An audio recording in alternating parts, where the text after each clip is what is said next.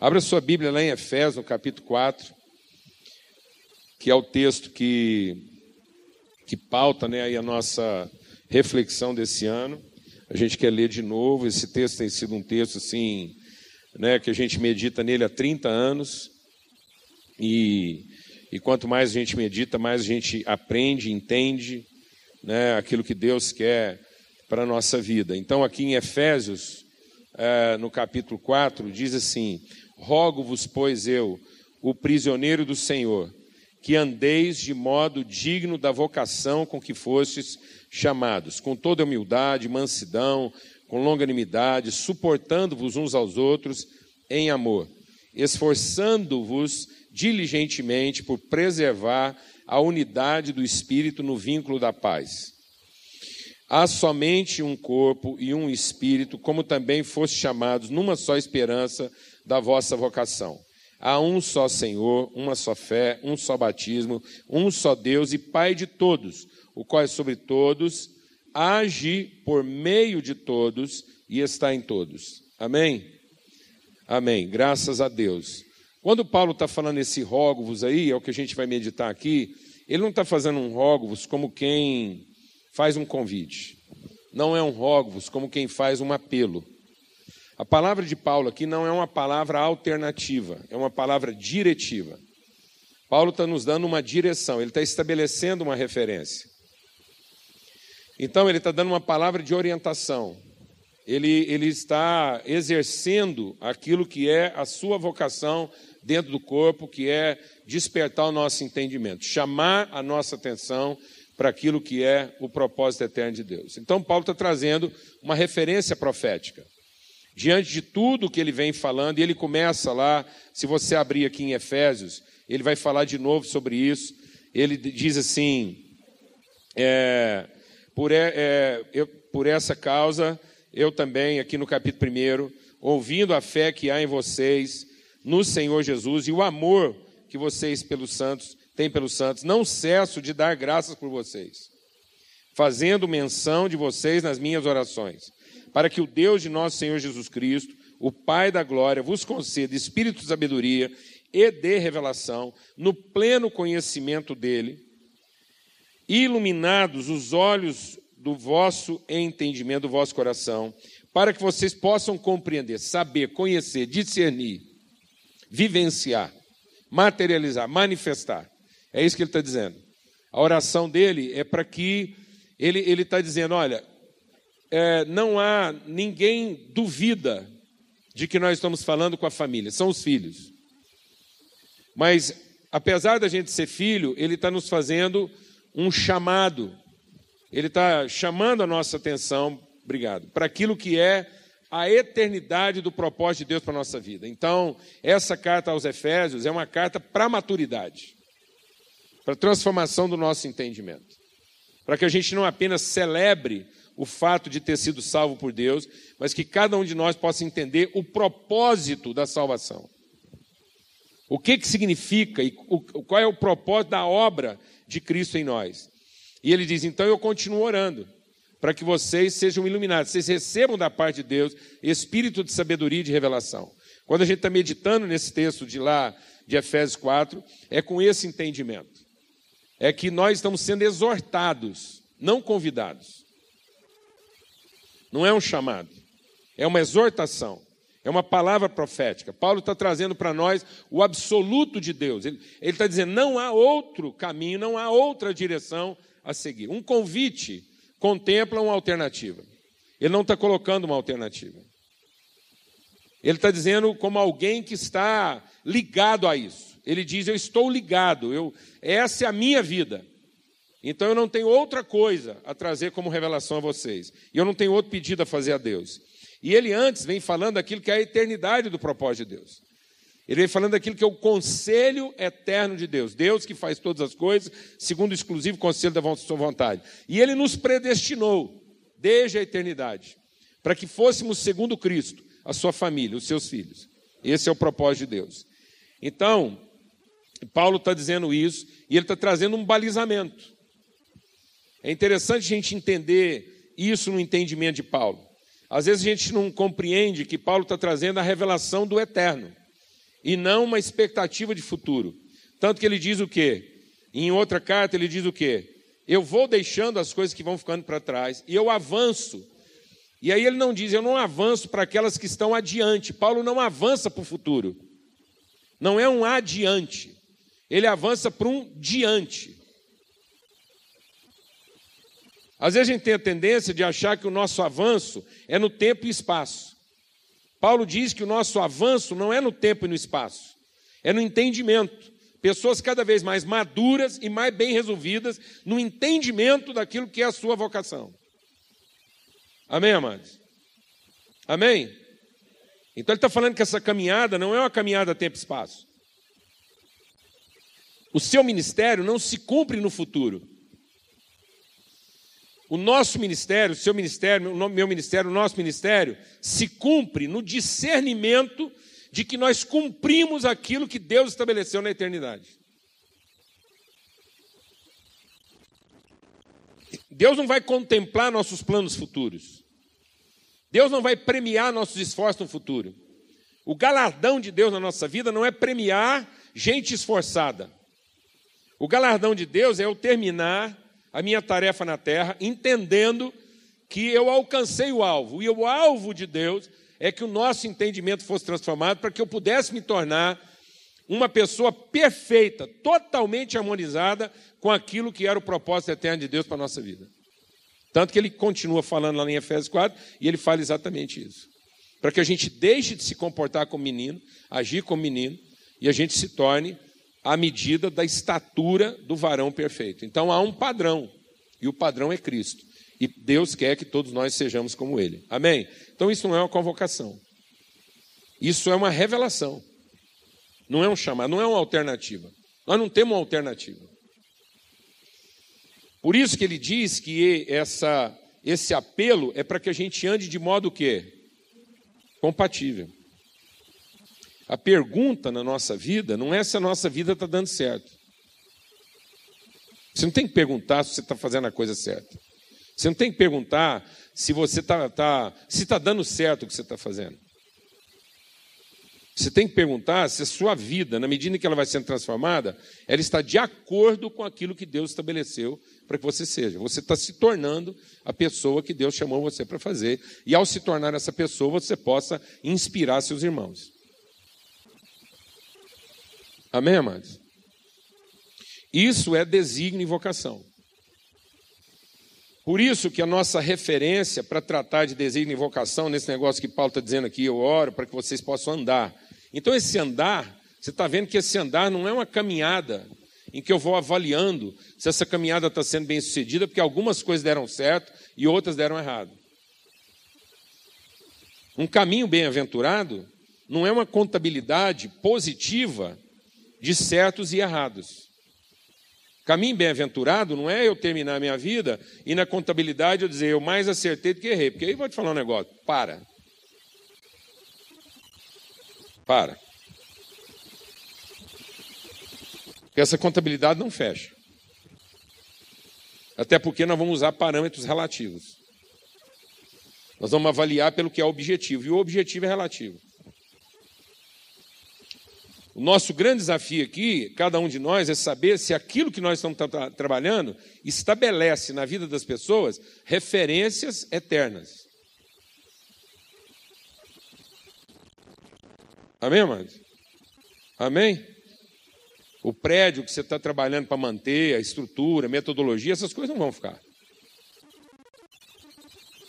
O que, que vai ficar? O entendimento transformado das pessoas a respeito da sua vocação. Amém? Então, todo esse esforço é para ter gente transformada. E por isso a referência que a gente vai usar aqui é a referência de Gênesis, que é o princípio da semente. Porque isso está lá em Gênesis. A gente entender a coisa pela sua essência e não pelo seu aspecto aparente. Porque Deus estabeleceu um princípio. E ele diz: toda árvore vai dar fruto segundo o quê? A sua espécie. Então, para nós entendermos, deixa Deus ministrar o seu coração, para nós entendermos é, a nossa vocação e o nosso propósito, o nosso desígnio, a gente primeiro precisa entender de que espécie a gente é. Há pouco tempo atrás, deve ter mais ou menos umas três ou quatro semanas, eu fui surpreendido com a informação que me chocou. Eu estava conversando com o irmão e ele falou para mim que trabalhava com zoonose. É, essas coisas de zoonose, combate pragas urbanas, essas coisas. E aí eu fui falar para ele que em casa a gente, apesar de eu morar num apartamento, a gente tinha tido lá uma infestação de ratos. E aí ele falou para mim assim, Paulo Júnior, é, infestação de rato é uma questão é, de educação. É, isso acontece, essa proliferação assim desmedida, é uma questão de educação. Aí ele falou assim para mim, por exemplo, você sabia que na Suíça existe meio rato por habitante? E ele falou assim, e que aqui no Brasil, há lugares no Brasil em que é quase 20 rato por habitante, que a média nacional brasileira chega a quase 10 ratos por habitante. Ou seja, logo, logo nós vamos ter aí 500 milhões de ratos no Brasil. Rato brasileiro. E aí ele virou para mim e falou assim: é, quantos ratos você acha que um casal de ratos saudável. Ele usou uma expressão que me chocou. Ele falou assim: quantos descendentes? Assim, quantos descendentes um casal de ratos saudável produz em um ano. Quando ele falou casal de rato saudável, eu já imaginei assim: não tem DR, não tem TPM, que trem assim, saudável. Não tem traição, não tem divórcio, entendeu? Não tem contas a pagar. Casalzinho de rato redondo. Casal de rato crente. Quantos ratos você acha que um casal de rato crente põe no planeta em um ano?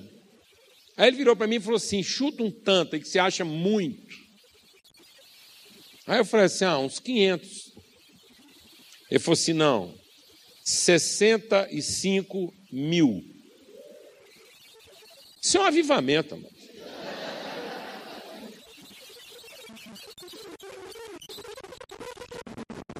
Esse casal de rato podia dar palestra sobre avivamento. Porque é o seguinte: um casal de rato fica maduro em um mês. A primeira ninhada dele é de 12 a 14. A primeira ninhada já fica madura sexualmente em um mês, começa a proliferar junto. Final de um ano, 65 mil descendentes. Ou seja, se fosse para encher o mundo de gente, Deus nos tinha feito ratos. Amém? Então, Deus quer encher a terra não é de, de massa humana, mas é de conhecimento. A glória de Deus não é uma percepção de poder. O rato fala do poder de Deus, mas só nós podemos manifestar a glória de Deus. E a glória de Deus está na relação, no discernimento no entendimento transformado, e não no mero exercício das nossas competências.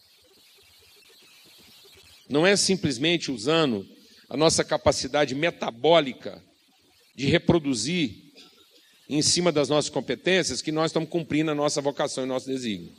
E aí, se a gente olhar para Gênesis, a gente vai ver que a vocação e o desígnio, segundo o princípio da semente, né, a, a, a missão de Deus conosco era fazer um ser humano que pudesse ser a imagem visível de quem ele é.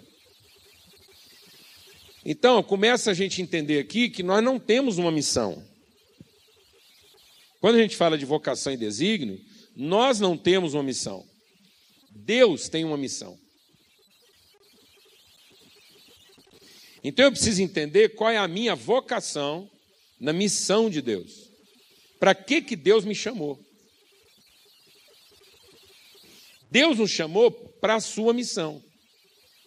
E a missão de Deus era formar uma família de pessoas que nas suas relações pudessem manifestar, materializar, comunicar, transmitir, evidenciar as suas virtudes.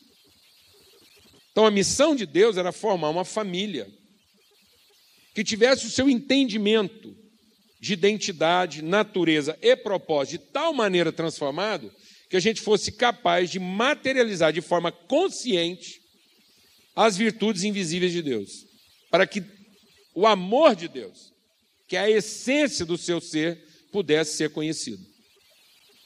Então a missão de Deus é dar conhecimento e não produzir reconhecimento. Deus não quer ser reconhecido. A nossa vocação não é um esforço sobre-humano, um esforço braçal, um esforço cansativo, um esforço ansioso, perturbado, de segundo a nossa capacidade, produzir algo bem feito, para que no final dessa coisa bem feita, nós sejamos reconhecidos por Deus, dizendo para Ele que nós o reconhecemos como Deus. Então eu o reconheço como Deus, e Ele me reconhece como um devoto dedicado. Não é nada disso. Nada disso. Os ratos fariam isso.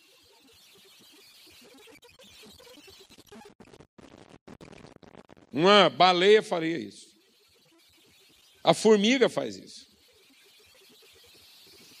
Então, a missão de Deus é se dar a conhecer e se dar a conhecer através. Então é através. Por isso que Paulo está dizendo aqui, ó. Aquele que opera, aquele que opera todas as coisas, que é pai de todos, é sobre todos e age através de todos. Então a nossa vocação é para que o conhecimento de Deus passe através de nós. Conhecê-lo e torná-lo conhecido. Esse é o chamado, esse é o desígnio. Então, antes de tudo, tem que acontecer a nossa maturidade, o nosso entendimento. Paulo falando sobre isso, ele diz o que lá? Ele diz que nós vamos submeter todo entendimento à obediência de Cristo, uma vez cumprido o quê? A nossa obediência. Então é naquilo que nós conhecemos a Deus. Jesus se revela o Filho de Deus quando ele se torna o Cristo. Então Jesus veio para quê? Para encarnar a vontade de Deus. E qual era a vontade de Deus? Que ele, como homem, não vivesse para si mesmo, mas desse a vida em favor de seus irmãos. Então Jesus cumpre a missão de Deus, ao ser esse homem perfeito, estatura completa, então, às vezes, a gente pensa que Jesus é o nosso Salvador pelo que ele vai fazer por nós. Jesus é o nosso Salvador pelo que ele vai fazer de nós. Porque a perdição não é o que está acontecendo de errado na nossa vida. As coisas, certas ou erradas, nos afastam de Deus porque elas não estão de acordo com aquilo que é o desígnio de Deus para a nossa vida. Então Deus não está preocupado em te tirar do errado e te levar para o certo. Porque o seu certo não quer dizer que você está cumprindo o desígnio de Deus. Fazer a coisa certa não quer dizer que eu estou cumprindo o desígnio de Deus. Amém, amados? Amém? Eu só estou cumprindo o desígnio de Deus se a minha vida traduz aquilo que é a vontade. Então, nos nossos encontros, a gente tinha que estar buscando muito mais vontade de Deus do que poder de Deus. Porque às vezes eu estou buscando poder de Deus para fazer qual vontade? a minha. Para que eu use o poder de Deus para ser reconhecido num serviço que deu certo. Amém, mãe? Eu estou querendo o poder de Deus para que eu seja reconhecido como alguém bem-sucedido. Mas eu não estou buscando a vontade de Deus para que eu seja conhecido como alguém que tem compromisso integral com a vontade de Deus. Por isso que Jesus não pedia poder, Jesus pedia sempre o quê? Que se faça na minha vida a sua vontade. Eu estou aqui para que a vontade do Senhor seja revelada através de mim. E qual era a vontade de Deus em relação a Jesus? Que ele cumprisse totalmente esse propósito de tornar o amor dele conhecido. E onde é que o amor de Deus está conhecido através de Jesus? Quando ele dá a vida em favor dos seus irmãos. E aí ele nos salva. Nos salva de viver para quê? De viver para nós mesmos. De continuar usando a nossa vida para produzir algo tão bem sucedido que Deus nos reconheça. Amém, amados? Andar de modo digno, andar de modo compatível. Pode passar aí os slides aí, quem está aí com a. Porque. Amém? Tem aí? Ah, eu não estou vendo. É, que eu tô, é porque eu estou olhando ali na tela, foi, mas não mudou, é o que está atrás de mim, está lá. Né? Então, ele chama e estabelece para a sua missão. Então, quando ele nos dá, quando a palavra de Deus fala de uma vocação, é porque ele nos dá um nome. E esse nome não é um substantivo. É interessante o texto de João. Ah, está aqui, né? Maravilha, pronto. Ó. Analfabeto digital. É o que eu não estou acostumado a pregar nessas igrejas mais modernas. E então é interessante a gente entender o seguinte: quando Paulo está falando de vocação, vocação tem a ver com identidade, então, com nome. E aí essa identidade é o princípio da semente. Por isso que Pedro, falando da nossa vocação, ele diz: agora vocês não foram gerados de uma semente o quê? Corruptível. Mas nós somos gerados de uma semente o quê? Incorruptível. Quem planta essa semente da vontade de Deus no meu coração? O Espírito Santo. E como é que o Espírito Santo planta essa semente da vontade de Deus no meu coração? Testificando no meu coração que eu sou filho de Deus. Para que a minha vida se desenvolva de tal maneira para que quem vê um filho, vê o pai que o enviou. Então nós somos o corpo de Cristo. Nós não estamos com Cristo. Cristo não está conosco. Cristo está em. E nós estamos em Cristo. Nós somos uma unidade com Cristo. Amém, amados? Nós somos uma pessoa só com Cristo. De modo que ele veio para ser essa pessoa, a referência,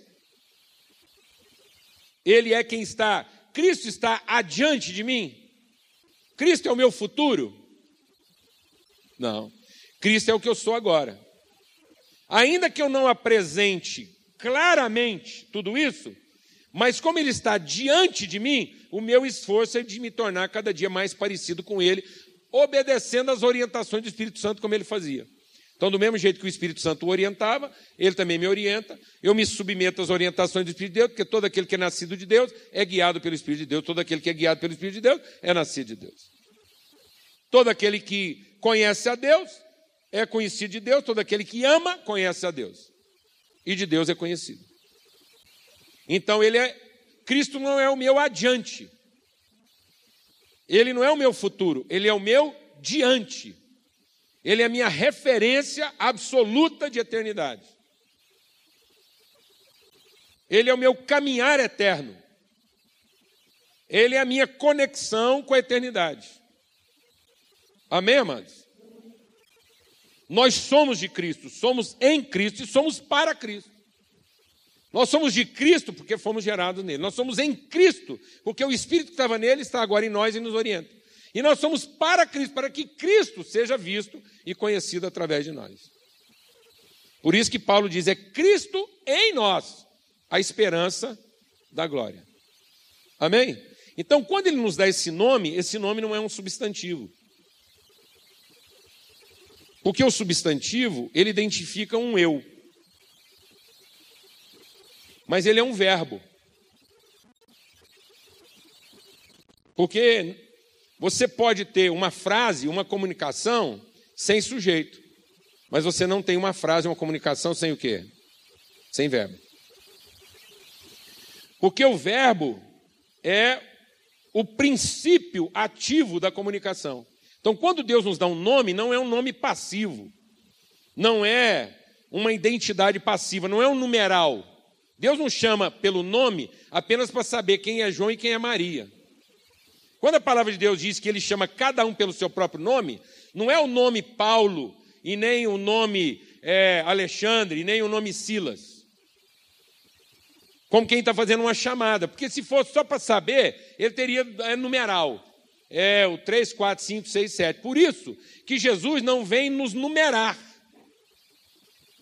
Jesus é um, é, um, é um único que se tornou primeiro de quantos? De milhões de quê? Segundo, terceiro, quarto, quinto, a numeração está em quanto? Os discípulos pensavam dessa forma. É Jesus primeiro, o João que deitava a cabeça nele deve ser o segundo, e a gente vai criando uma condição hierárquica. Quem está entendendo o que eu estou falando? E não é isso. Jesus é o único primeiro que vem dar vida a primeiros.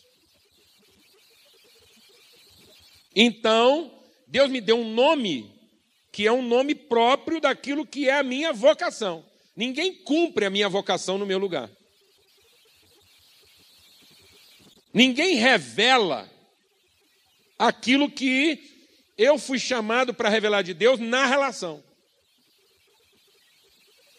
Sem a participação de cada um, Cristo não é completo.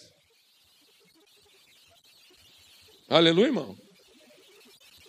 Então, se eu não estou cumprindo a minha vocação, não é Cristo que está incompleto. É porque talvez eu não seja de Cristo. Amém, irmão? Amém? Se eu ando querendo fazer alguma outra coisa aí que não é aquilo que Deus me chamou para fazer, eu ando querendo ter minhas ideias, meus planos, meus sonhos, estou achando que Deus vai emprestar o poder dele para me fazer isso, então beleza. O Napoleão também usou um poder que ele recebeu de Deus para fazer a desgraça que ele fez.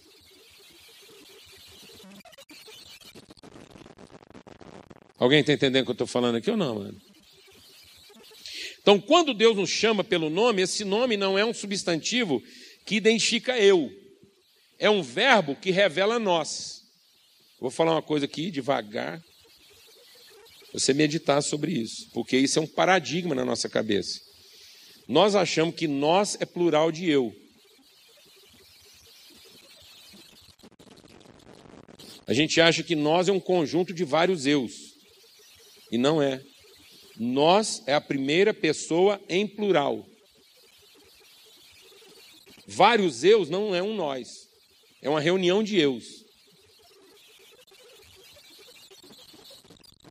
Entendeu?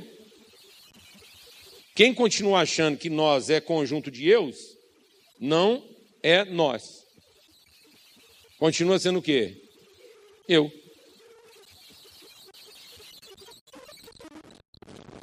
Então, nós não é um conjunto de individualidades. É a forma de pensar em plural. Por isso que quando Deus nos deu um nome, ele deu um nome na relação. E não para identificar numericamente as individualidades. Amém, irmãos? Por isso o meu nome só faz sentido na relação. Porque implica um princípio ativo e não passivo. Então, quando ele está falando Deus deu um nome, não fica se iludindo aí que é Teresa. Entendeu? Se tem alguma Teresa aqui. Não é isso. Você tem que buscar de Deus o que é o seu nome ativo na relação. Que verbo você encarna na relação.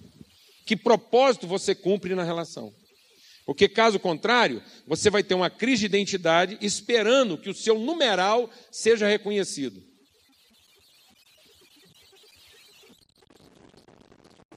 Está claro isso ou está confuso?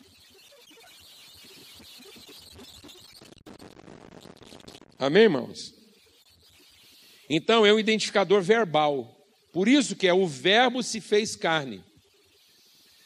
Por isso que o nome do nosso Salvador não é Jesus. O nome do nosso Salvador é Cristo. Porque Jesus vem para encarnar o nome Cristo. Jesus sacrificou Jesus para revelar quem? Cristo. E às vezes você, tá vendo? Às vezes a gente acha que o Salvador é o indivíduo numeral Jesus. E não o Cristo que me desafia a pensar o quê? nós. Você está achando que Jesus vai salvar eu. Mas o Salvador não salva eu. Porque todo mundo procurava Jesus para salvar quem? Eus. Mas Jesus não veio salvar eus. Cristo veio salvar nós. Glória a Deus, amado.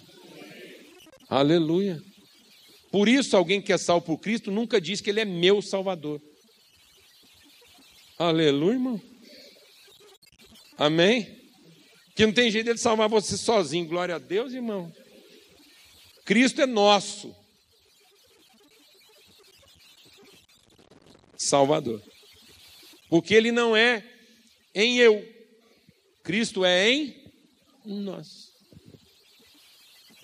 É num corpo, onde cada parte desse corpo tem uma vocação eterna a ser cumprida de forma plena, de modo que cada um seja uma parte plena no todo. Pode passar, já passou.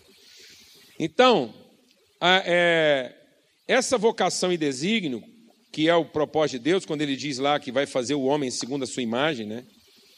E, e ele, ele nos dá esse nome, é importante que cada um comece a entender o seu nome, se é que você não entendeu ainda. Né? Porque a gente, quando fala assim, tudo que vocês pedirem em meu nome, eu farei. Que nome? Jesus ou Cristo. Então Deus vai te dar tudo aquilo que você pede para dar para os outros. Amém, irmã? Tudo que você pedir para nós, Deus vai te dar. Tudo que você pedir para você, o diabo vai te dar. Porque o diabo também ouve oração e naquilo que ele dá conta, ele responde orações. Às vezes você está achando que é Deus que anda ouvindo suas orações e não é, é o capeta. Porque ele ouve orações e também responde orações para a gente achar que foi Deus que respondeu. Porque Deus responde as orações que são dentro do seu plano que eterno. Por isso que Paulo, Paulo não, Tiago diz, você fica pedindo muito e não recebe porque pede para atender quem? Eu. Em vez de pedir para nós, começa a pedir para nós que tudo que você pedir vai dar. Amém? Às vezes você está lá no seu ministério precisando de um carro. Precisando de uma condição melhor, de uma estrutura melhor. Por que, que ainda não funcionou? Porque está pedindo para você, para a sua igreja, a igreja que você manda. E o capeta, ele demora, ele é complicado, é muito desorganizado, é bagunçado, ele gosta de gerar uma intriga. Entendeu? Então, assim, aí ele é mais complicado nas entregas. Mas se você tivesse orando por nós, para você ter as condições para que a igreja de Cristo e não a sua ficasse legal, esse negócio já estava resolvido. Faz uma pausa e medita. Uma pausa de 30 segundos para você meditar. Amém? Amém, irmão? Glória a Deus. Eu estou mudando algumas táticas minhas quando eu estou indo visitar, por exemplo, sem entender isso bem. Eu tenho meditado por que, que crente fica doente. Se Deus precisa da gente trabalhando. Eu entendi que os crentes ficam doentes por causa de nós. Então agora, quando um cristão fica doente, eu vou lá visitar ele, eu não vou lá orar por ele. Eu vou lá pedir para ele orar por nós. Ele está ali com tempo, deitado, gente tomando conta, está apertado, angustiado, falando com Deus, a oração dele está poderosa. Que às vezes a gente está lá no serviço, saudável, correndo um lado para o outro, não está com muito tempo para orar, o doente tem tempo para orar. Aí ele vai lá, você agora você vai visitar um irmão, você fala, irmão, vim aqui para você orar por mim. Tem tanta gente orando por você, então você aproveita e ora por nós. Glória a Deus, irmão. Posso ouvir um amém? amém? Aleluia. Amém? Porque um cristão só fica doente por nós. Porque se não fosse por nós, ele morria logo. Amém? Glória a Deus, irmão. Não é? Para que ficar enrolando com crente? O problema dele está resolvido se ele morresse em vez de ficar doente. Então ele fica lá naquele negócio lá para poder Amém, irmãos? Aleluia. Esses dias um irmão virou para mim e falou assim: eu fui ligar para ele para saber como é que estava. Ele falou: Ah, eu estou ruim, mas eu fui na médica. Ela falou que vai me dar um remédio. E em dez dias eu estou bom. Falei: Para que essa pressa?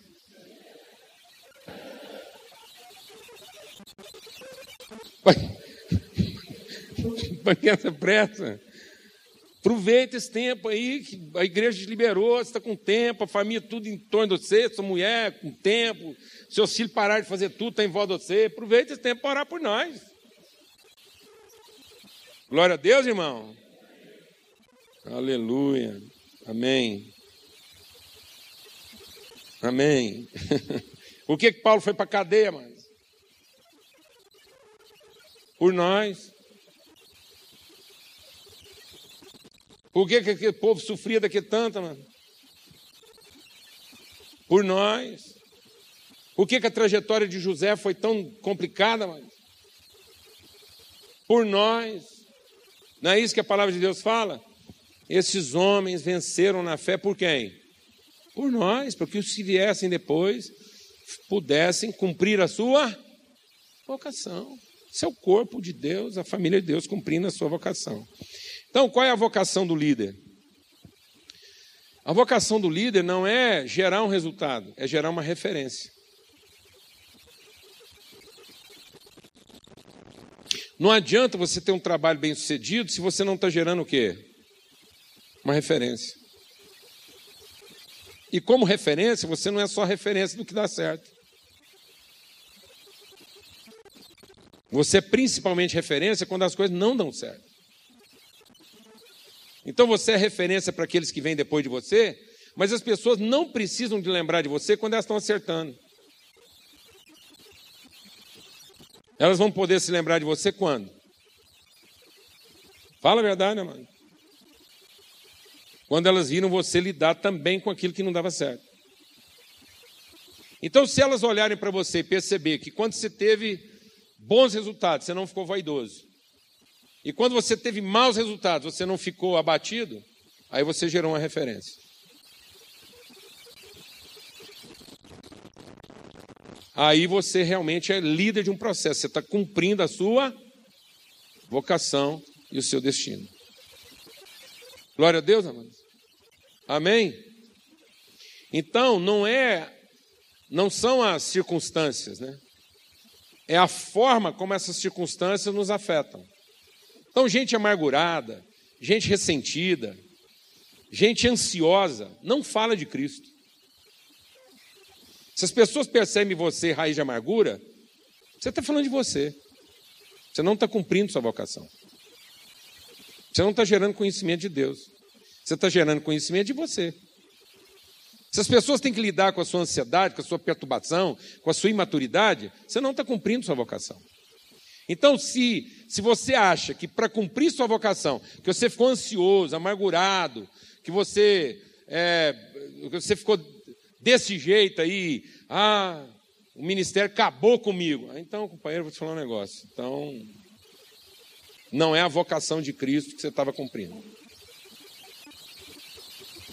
Se com o tempo você está ficando mais amargurado, mais ressentido, mais ansioso, se quando as pessoas sentam com você tem que conviver com as suas críticas, com a sua censura, se as pessoas quando sentam com você tem que continuar lidando com uma pessoa mal resolvida, eu quero te dizer, convoca uma reunião de oração na igreja e pede para Deus te matar, porque você é salvo mesmo, resolve isso. Fala, Deus, eu não estou servindo. Está ruim. Me dá um gancho. Me promove mais cedo. E os irmãos têm autoridade, não precisa te bater, não precisa matar você, basta orar. Fala, Deus, o companheiro aqui acabou para ele. Ele é salvo. Ama Jesus. Abrevia. Quem está entendendo, mano? Em nome de Jesus. Em nome de Jesus.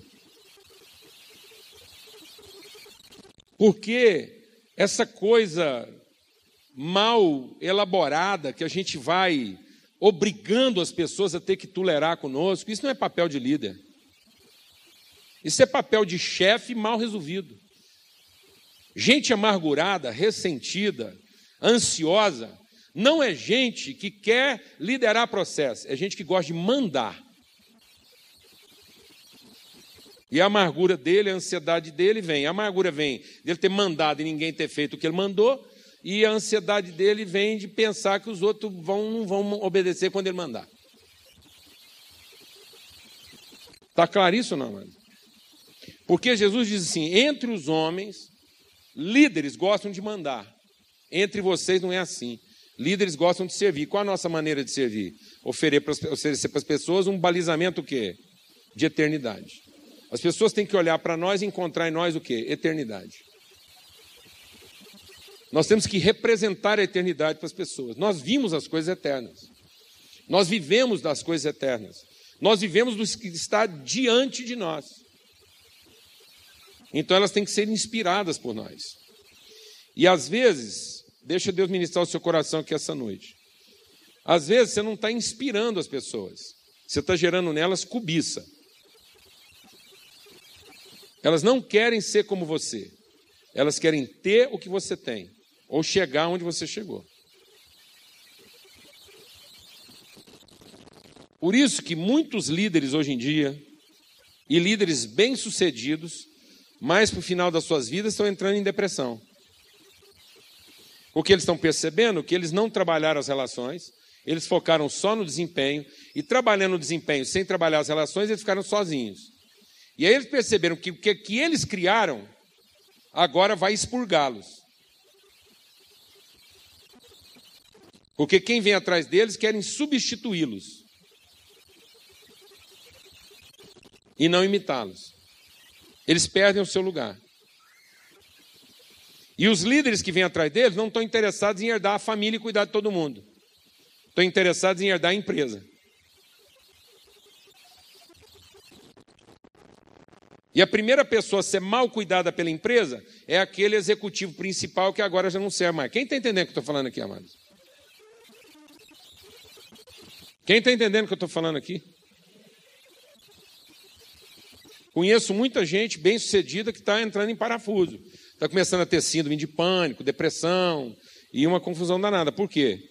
Porque ele foi mal sucedido? Não, porque ele está vivendo a obrigação de continuar sendo eficiente. E ele percebe que se ele perder a eficiência, ele não tem lugar. Ele não tem lugar. Porque ele está numa certa idade agora que ninguém contrata a eficiência dele, porque agora ele custa caro. Ele vai começar a ficar doente e dar problema, não funciona todo dia. E aí o povo já está de olho na empresa. Eu tenho falado alguma coisa para alguns líderes aqui. E vou repetir. Não está aí no seu livro, não está só na apostila, mas você presta atenção no que eu vou te falar aqui. Presta atenção no que eu vou te falar. Muitas pessoas que andam com você te admiram, mas não te respeitam. E não se iluda porque as pessoas estão te admirando se você não está gerando na relação com elas uma relação de respeito mútuo. Porque criança admira, mas não respeita. Tanto é que quando a criança começa a se tornar jovem e se empodera, a primeira coisa que elas fazem é criticar e condenar os erros dos pais. Ou alguém aqui não sabe do que, que eu estou falando? E criança admira pelo que ela tem para receber. Por isso, todo mundo que admira não sabe conviver com os erros de quem eles admiram. E não se sentem responsáveis. Ou por que você acha que os discípulos ficaram todos desapontados com Jesus? Porque não o admiravam? Não, sabe de onde vem o desapontamento dos discípulos? Porque eles o admiravam mas não tinham com eles uma relação de quê? De honra, de respeito. Queriam ter o que ele tem, queriam usufruir o que ele pode, pode dar, mas não queriam ser como ele. E precisaram do Espírito Santo para agora ter uma relação de quê? De honra, de respeito, de conhecimento. Então, não continue a sustentar seu ministério despertando a admiração das pessoas. Porque quem te admira não está interessado em te conhecer. está interessado em ter o que você tem. Chegar onde você chegou. E ministério não é para ficar despertando a cobiça, o desejo, nem a vaidade das pessoas. É para gerar na vida delas valores de honra, dignidade, respeito, responsabilidade. Responsabilidade. Por que, que a gente tem que participar das coisas que está combinado a gente participar? Porque é nota de corte? Não, mas porque nós empenhamos uma palavra uns com os outros. Ou então eu vou lá e faço um distrato. Se eu não quiser honrar aquilo que eu empenhei. Sim ou não? Isso é vocação. Então, quando a palavra de Deus está falando de um líder, quando a palavra de Deus está falando de líder, presta atenção no que você vai. Deus quer ministrar no seu coração aqui essa noite. Quando a palavra de Deus está falando de vocação, de liderança, de referência, de, de, de é, é, direção, inspiração, é o seguinte: Jesus não entregou para nós um código de leis. Quando a palavra de Deus diz assim, e o meu mandamento é esse, isso não é uma lei de comportamento é o código da semente. Não é uma coisa que eu decido obedecer ou não. É algo que diz quem eu sou ou não.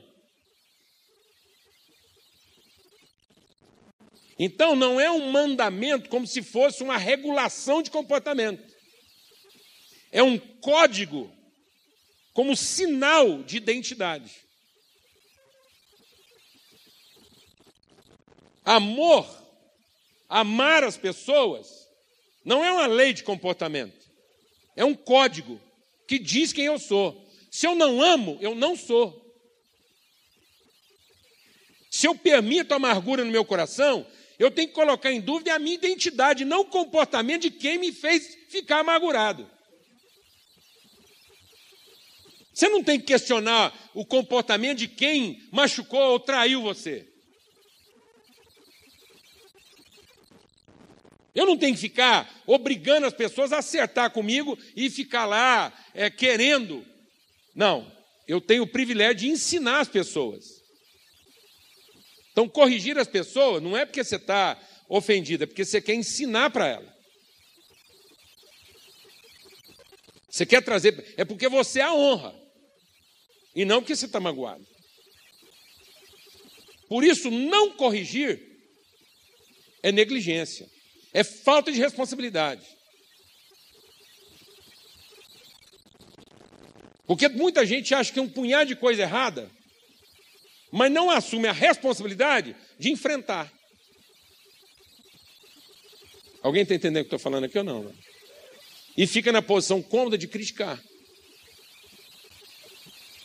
De levar isso para um lado certo ou errado. Então todos são responsáveis no corpo. Todos são responsáveis. Não é uma hierarquia. Todos são responsáveis. E se você tem um amigo, alguém no ministério, enfim, qualquer área, e aquilo não está andando, você tem a responsabilidade de trazer luz para aquele processo. Esses dias, eu estava numa reunião de gente assim, graúda. Sabe o que, eu escutei? E aí eu, não, eu falei, não tem condição, irmão. Que conversa é essa? Um irmão virou para o outro. Tendo uma questão assim ministerial. Um irmão virou para o outro e falou assim: Ó, oh, você sabe da amizade que eu tenho por você e do respeito que eu tenho por você, e para preservar a nossa amizade, eu estou desembarcando. Pai, me ensina. Me ensina.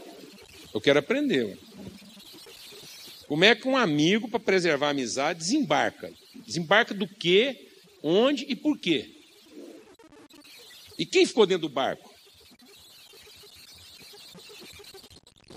Como é que a gente consegue construir uma frase dessa, mano? E ainda parecer que a gente é o, é o cara. Amigos não desembarcam.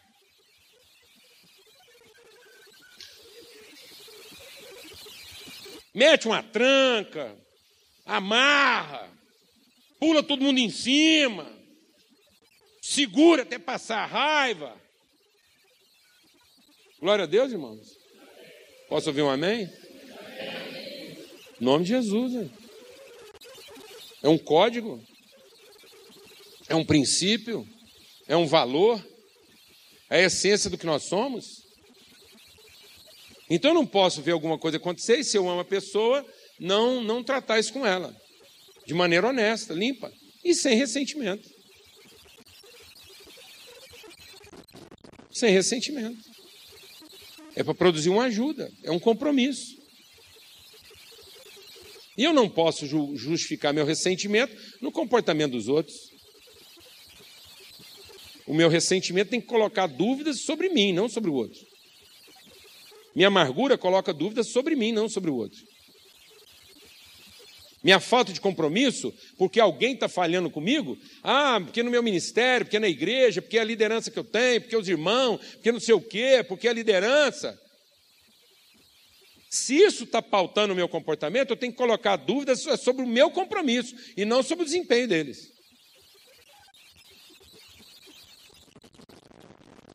Porque é uma vocação, é um desígnio. Paulo amava Pedro, respeitava Pedro e foi lá tratar com ele face a face. Ela resistia a Pedro como? Face a face. E por que Paulo estava se sentindo prejudicado? Não, porque ele não podia deixar Pedro naquela condição.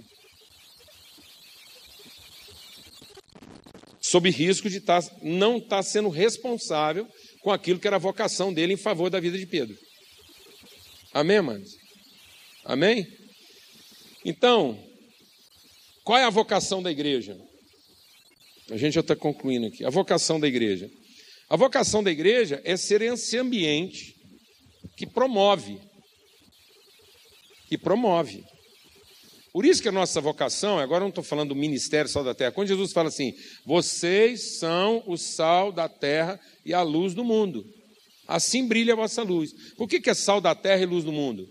Porque eu tenho a responsabilidade de perceber o que está corrompendo os valores, o que está corrompendo os princípios, e eu tenho que atuar na preservação desses princípios. Então nós temos um acordo, nós temos uma palavra empenhada. Eu quero te falar uma coisa, amado. Só faz acerto quem não tem acordo. Quem tem acordo não faz acerto. Firma no acordo. Então, se nós temos um acordo, temos uma palavra empenhada, nós vamos sofrer o ônus. Por isso que Paulo diz que é possível que nós tenhamos uma mesma mente, tenhamos o mesmo espírito, sejamos de um mesmo batismo. Aí você pensa assim, gente, será que é possível? Será que é possível uma multidão dessa aqui ter todos o mesmo pensamento? É possível. Vou explicar como. Ter o mesmo pensamento é a gente pensar várias coisas da mesma maneira.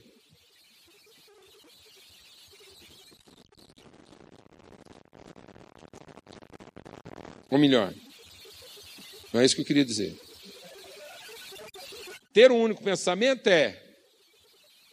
Ter um pensamento é pensar a mesma coisa de várias maneiras. É isso aí. Isso é ter o mesmo pensamento. O que, que nós pensamos? O conhecimento de Deus. Nós queremos que Deus seja conhecido na nossa relação. E há várias maneiras da gente revelar isso. Cada um aqui tem uma maneira de revelar um único compromisso nosso. Nós temos um único compromisso como povo de Deus. Nós só temos um compromisso. Nós temos um acordo. A nossa relação tem que revelar as virtudes de Deus. Agora, Vamos explorar nossa criatividade. Nós pensamos a mesma coisa de várias maneiras. Agora, o que, anda acontecendo com a gente como igreja muitas vezes? A gente pensa várias coisas da mesma maneira, com cobiça.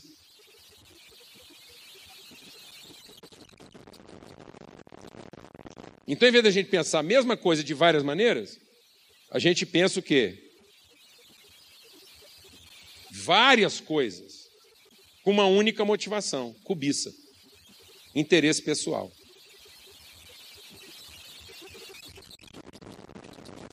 Então, em nome de Jesus, nós podemos ter um único pensamento. Qual é o nosso único pensamento aqui? Que Deus seja conhecido através da nossa relação. Que nas várias formas, nas várias características, nos vários estilos, e aí nós não temos que patrulhar, policiar, duvidar. Nós temos aqui honrar uns aos outros nas suas maneiras, desde que a natureza de Deus seja revelada através de nós. Amém? E toda vez que eu percebo que isso não está acontecendo, eu tenho que ser salvo. E toda vez que toca para o meu lado inspirar os outros, eu tenho que ser luz. Então eu tenho que ser responsável pela relação e tenho que ser inspirador da relação. A minha vida tem que inspirar os irmãos. E o meu compromisso é de zelar para que os princípios fundamentais da nossa relação sejam preservados. Amém? Então nós não temos que preservar modelos, não temos que preservar estilos, não temos que preservar formas, não temos que preservar estruturas. Nós não temos que preservar estratégias, nós temos que preservar o quê? Nossos valores. A palavra que nós empenhamos um com o outro em tornar Deus conhecido através da nossa relação. Amém? Em nome de Jesus. Nisso nós temos acordo. Nisso a gente não negocia. E a gente inspira um ao outro, a gente é luz na vida um do outro. Então, qual é a vocação da igreja? A igreja é o ambiente onde as vocações se desenvolvem. Então, a igreja tinha que ser esse ambiente saudável e o mais favorável possível que cada um conhecesse a sua vocação. E não um ambiente onde as pessoas são obrigadas a padronizar um determinado tipo de desempenho. Glória a Deus, amados. Amém? Então vou usar uma ilustração. Um cara cresceu dentro de uma padaria, porque o pai dele é padeiro. Qual é a principal coisa que o pai dele tem que ensinar para ele? Fala, irmão. O pai dele é padeiro. Ele é filho de padeiro. Ajuda o pai dele numa padaria. Qual é a principal coisa que o pai dele tem que ensinar para ele, amado? Hã? Que fazer pão, amado. Pelo amor de Deus. O pai dele tem que ensinar para ele a ser honesto, dedicado, honrado, cumpridor dos seus compromissos, respeitador das relações. Porque vai que o cara tem chamado para ser açougueiro, irmão. Nós vamos matar um açougueiro, obrigando ele a ser padeiro. É o fim da picada, o mundo ia acabar em padaria. Ué.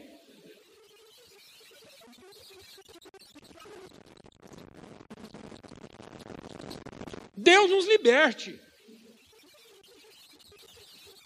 De nós estarmos passando para os nossos filhos nossa profissão.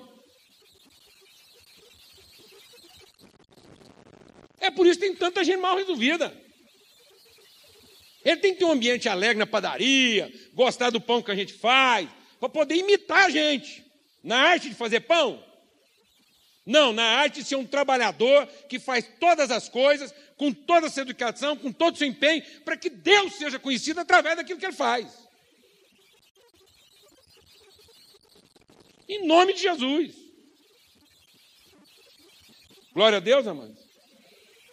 Gerando uma consciência, inspirando um compromisso. E aí, você vai ter a melhor padaria da cidade, e daqui a pouco você vai ter o melhor açougue. Quem está tocando o melhor açougue da cidade? Fala, irmão. O filho do padeiro, rapaz.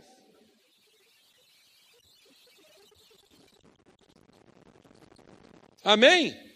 Porque encontrou condições junto do pai dele de quê? De desenvolver a sua vocação, a sua característica. Para que a cidade vai sendo o quê? Daqui a pouco, quem serve a cidade inteira? Quem, amados? Os filhos do padeiro, porque tem um açougueiro, tem um farmacêutico, tem uma manicure, tem um cabeleireiro e vai por aí afora. Enchemos a cidade de quê? De pão. Ah, Deus de misericórdia. Enchemos a cidade de conhecimento de Deus. Você vai num lugar e fala assim, rapaz, vendo você cortar essa carne, você é parente que é padeiro? A mulher senta na manicure e fala, nossa menino, estou vendo você fazer a unha aí. Você é filha daquela mulher da padaria? Aleluia, irmão. Ela fala, por que você está falando isso? Não, porque o jeito que você faz é o mesmo jeitinho que seu pai vende pão para nós. Vocês devem ser uma família aqui nessa cidade. Aleluia, irmão. Glória a Deus.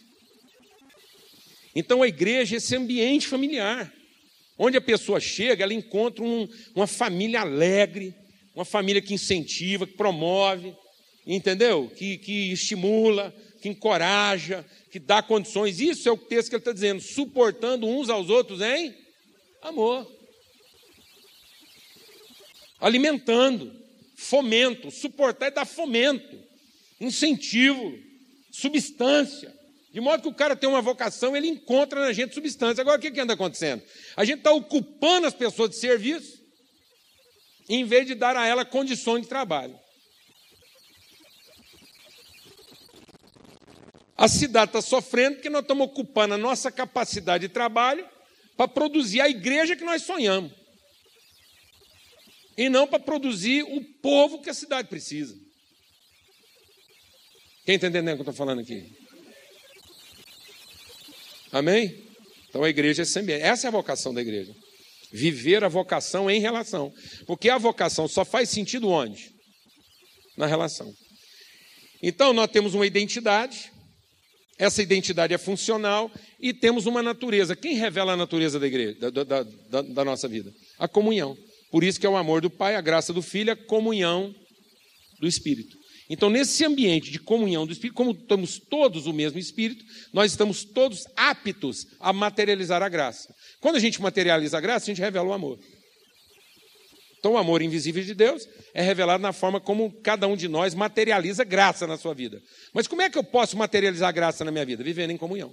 Então, o espírito da comunhão, em comunhão, guiados pelo mesmo espírito, orientados pelo mesmo espírito, todos aqui estão habilitados a materializar a graça que vai revelar o amor do Pai, de modo que quando alguém encontrar com cada um de nós, vai dizer assim: rapaz, vocês é tudo filho do mesmo Pai, porque vocês são, vocês fazem tudo com o mesmo amor, com o mesmo empenho, com a mesma dedicação e serve com a mesma alegria. Glória a Deus, amados. E a cidade vai sendo transformada. Porque nós não vampirizamos a cidade, nós não saqueamos a cidade, ocupando as pessoas em oferecer para nós a igreja que a gente gostaria de ter. Mas nós temos uma igreja que dá condições às pessoas de encontrar a sua vocação, encontrarem e cumprir o seu desígnio, o seu destino, para que a, a, a cidade em volta conheça a graça e o amor de Deus em favor dela. Glória a Deus. Então, e qual é a vocação do Ministério Sal da Terra? É ser esse fomento para as congregações. Então, na verdade, o Ministério Sal da Terra ele não tem uma vocação de quê? De governo. O Ministério Sal da Terra não é uma denominação. Você não vem aqui no Ministério Sal da Terra para aprender primeiro o que fazer. Mas a gente espera que nessa relação você aprenda como e por quem fazer. Você entenda que Deus não te deu um que fazer, Deus te deu um por quem fazer. Amém? E aí na nossa comunhão a gente vai aprendendo não apenas o que, mas aprendendo como, com que espírito as várias experiências, as várias nuances. Então tem um que faz de um jeito, outro faz de outro, no outro ambiente, uma congregação. Aí a relação das pessoas na congregação e a relação das congregações num presbitério, nessa plataforma relacional e não institucional. E às vezes muitas pessoas estão esperando o Ministério Sal da Terra uma pauta institucional, uma regra do que fazer. E aí você vai ficar desapontado. Porque nós não temos uma vocação de ingerir. Por isso, até a gente estava conversando sobre isso hoje. Muitas pessoas não sabem aproveitar a liberdade com que a gente convive aqui. Porque no começo ele gosta da liberdade, começa a andar junto. Depois ele usa da liberdade para folgar. Para folgar. E aí ele não tem compromisso. Trem está andando. E aí ele não tem compromisso. Eu quero concluir dizendo para você o seguinte: funciona mais ou menos assim. A gente trabalha aqui para ter pizza para todo mundo. E toda vez que chegar, a pizza está paga.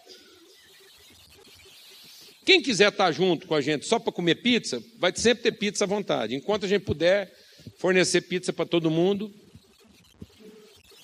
fica à vontade para comer quanta pizza você quiser e não tem número de pedaços para cada um.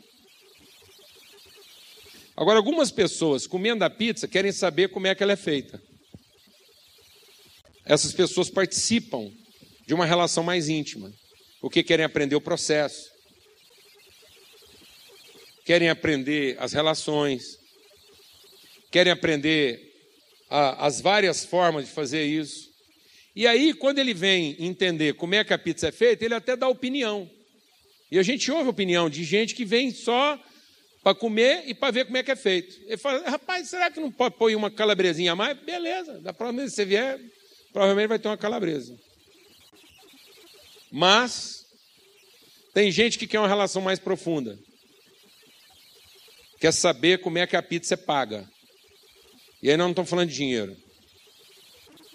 Nós estamos falando de ter a responsabilidade de manter as condições para que essa pizza continue sendo entregue para todo mundo.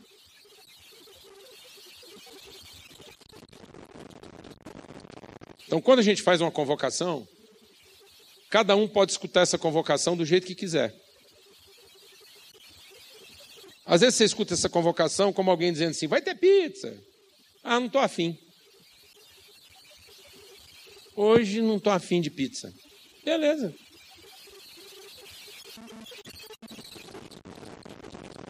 Aí outros perguntam assim: de quê?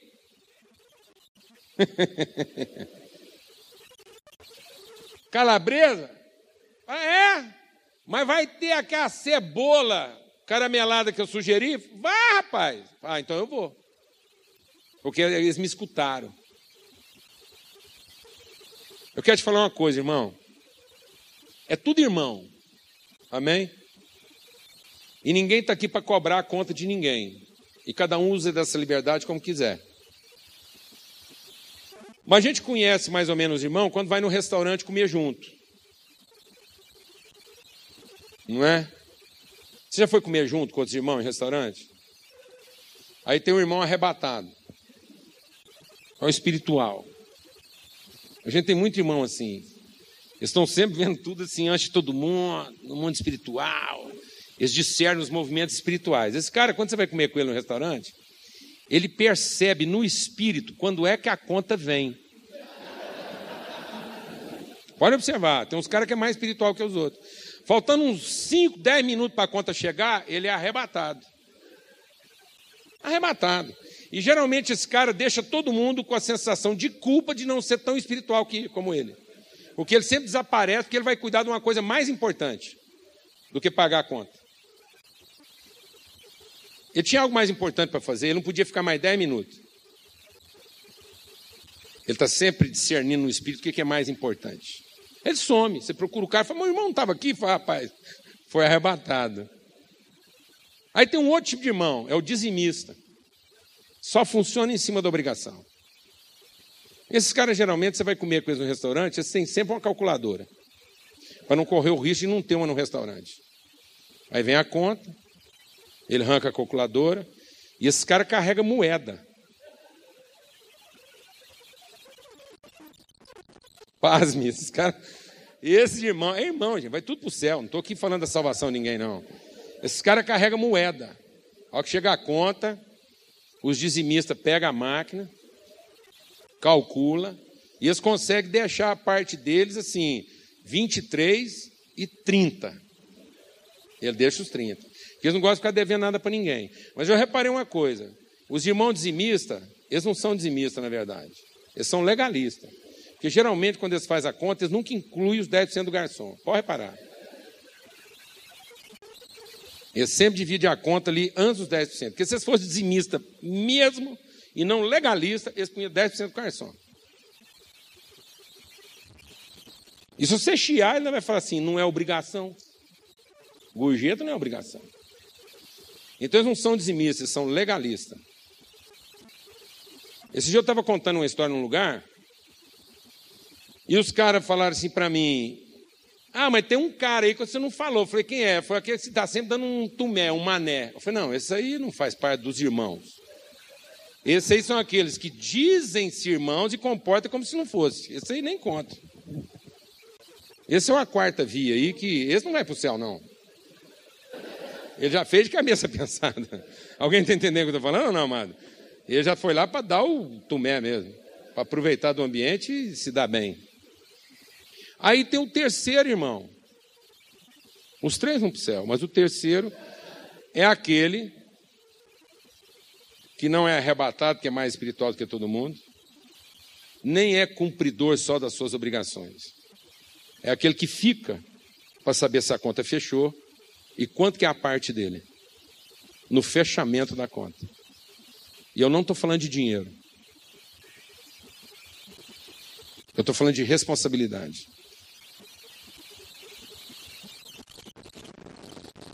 Então, amado, vocação e desígnio não é ficar satisfeito com o que eu estou fazendo. É saber se eu estou assumindo as responsabilidades que eu fui chamado para assumir na relação. Quem tem que saber se eu estou cumprindo meu desígnio não sou eu, são meus irmãos. Eles é como está dizendo se a minha vida inspira a deles.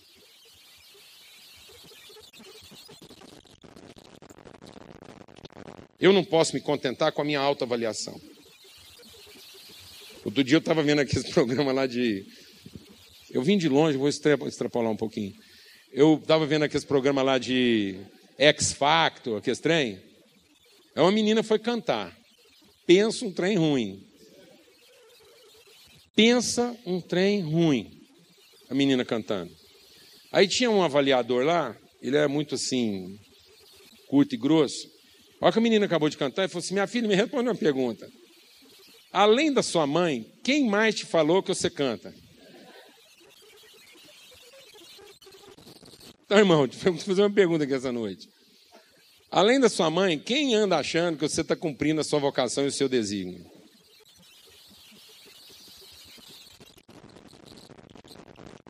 Quem mais, além de você mesmo, entende que a sua vida, a minha vida, a nossa vida, a nossa relação está revelando as virtudes de Deus. E se as nossas relações não estão revelando como podiam estar, de quem é a responsabilidade? De quem é a responsabilidade?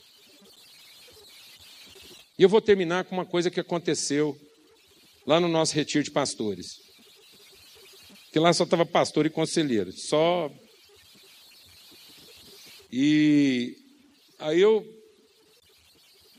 eu saí do. Vocês se lembram, né? Que lá aquele restaurante do café foi adaptado, né? Eles vão lá e montam aquele, aquele negócio meio adaptado. A hora que eu saí do elevador, já estava no fim, a hora do café estava acabando.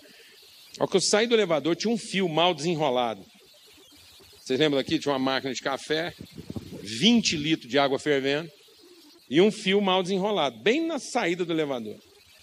Aí eu saí assim, dei uma parada para ver se eu achava algum garçom, alguma pessoa ali que pudesse ajudar a gente a resolver aquele problema.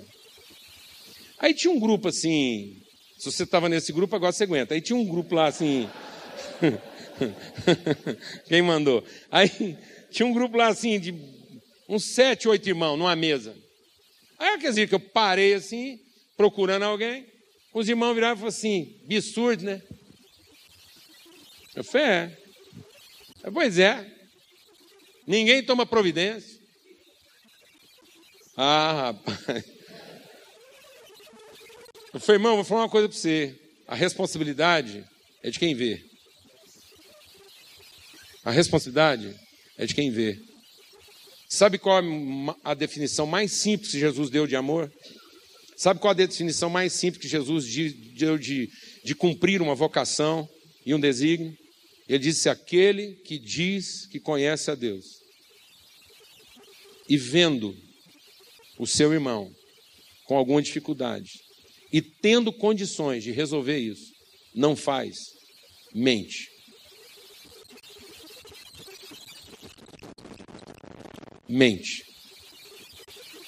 A maior mentira na nossa vida é ver as coisas poder cooperar com as pessoas envolvidas nessas coisas e a gente fazer de conta que não é com a gente, porque nós estamos ocupados com o nosso chamado, com o nosso ministério. Então, o nosso principal empenho aqui não é criar uma estrutura, mas é ter um ambiente onde todos se sintam responsáveis e encontrem nessa relação as condições favoráveis para que essas vocações sejam cumpridas e cada um alcance sua maturidade e possa cumprir o seu destino. Amém? Privilégio estar aqui com vocês, uma alegria. Eu não sei se a gente tem tempo ainda, porque já extrapolou do horário. Eu não sei se alguém quer fazer alguma pergunta. Talvez a gente tenha mais 10 ou 15 minutos aí, só para uma ou duas perguntas, quem quisesse fazer de alguma coisa que não ficou claro, ou um testemunho que você queira compartilhar, dizer alguma coisa daquilo que a gente compartilhou aqui até agora. Hein, Fernando? Pode ser? Cadê o Fernando? Pode ser? Mais uns 10? Uma pergunta só? Beleza. Então, uma pergunta aí, de alguma coisa assim que. Vai. Nenhuma? É isso mesmo? Alguém quer perguntar, comentar, complementar?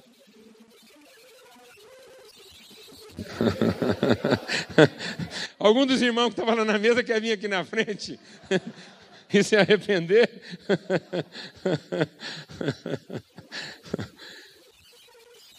Quem vai assumir aqui agora? Ah, tá bom.